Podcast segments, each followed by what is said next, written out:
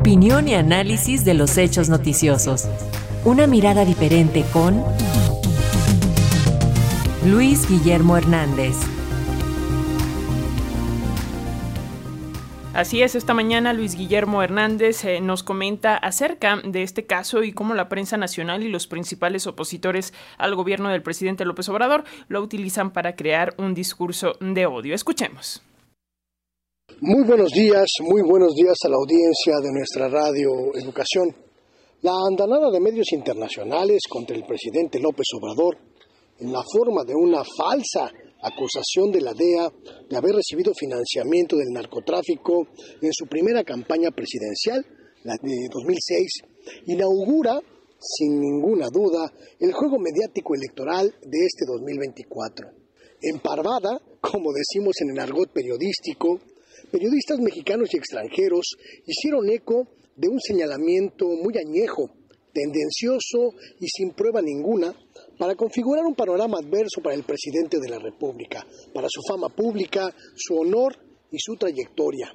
Un supuesto testigo protegido de la Agencia Antidrogas de Estados Unidos que señala, sin más pruebas que su dicho, que en la campaña de 2006 el equipo de López Obrador recibió dos millones de dólares y apoyo para el proceso de inconformidad posterior a la elección, el plantón en la avenida del Paseo de la Reforma. ¿Qué es lo que lleva a la DEA a revivir a través de periodistas afines a su causa este señalamiento absurdo, desechado en su momento y archivado como falso por las autoridades correspondientes en Estados Unidos? El propio presidente López Obrador lo ha definido con mucha claridad.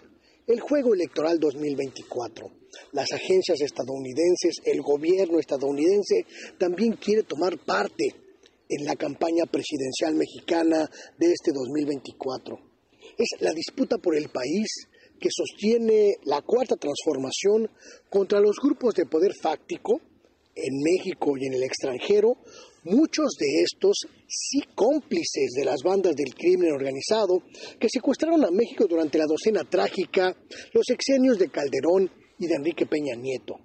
Es la disputa por el país y el lucrativo, muy lucrativo negocio de la venta de drogas. Ese en el que estuviera involucrado el número dos del presidente Calderón, Genaro García Luna.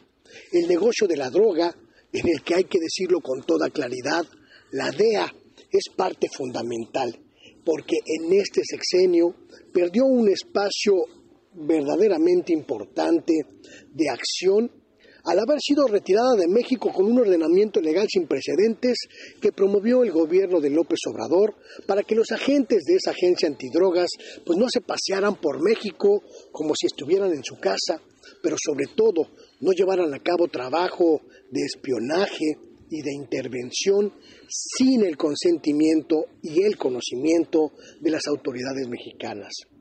El de las drogas es el negocio más lucrativo a nivel internacional supone ganancias multimillonarias y una esfera de influencia política y económica que puede incluso poner y deponer presidentes, gobiernos enteros. México ha sido un bastión fundamental en las últimas décadas en este ámbito porque es el país puente para llegar a ese paraíso mundial de distribución, venta y consumo de drogas que es Estados Unidos un mercado de decenas de millones de drogadictos cuya demanda está permanentemente cubierta y protegida por la complicidad de autoridades internas y externas. En este entorno no es raro, sobre todo no es descabellado suponer que la DEA busque volver a tener primacía en México y manga ancha para hacer y deshacer a su antojo en nuestro país y que busque debilitar la imagen del presidente de la República, intentando vincularlo con un asunto tan internacionalmente pernicioso como el contacto con los grupos delincuenciales. El presidente de la República ha puesto un alto a este asunto e incluso algunos de los periodistas involucrados en esta mentira ya salieron a acotar sus señalamientos diciendo nosotros no acusamos, solamente mostramos que en algún momento esto se mencionó. Se cae el teatro, perdóneme usted, pero lo que continúa es la disputa por el país.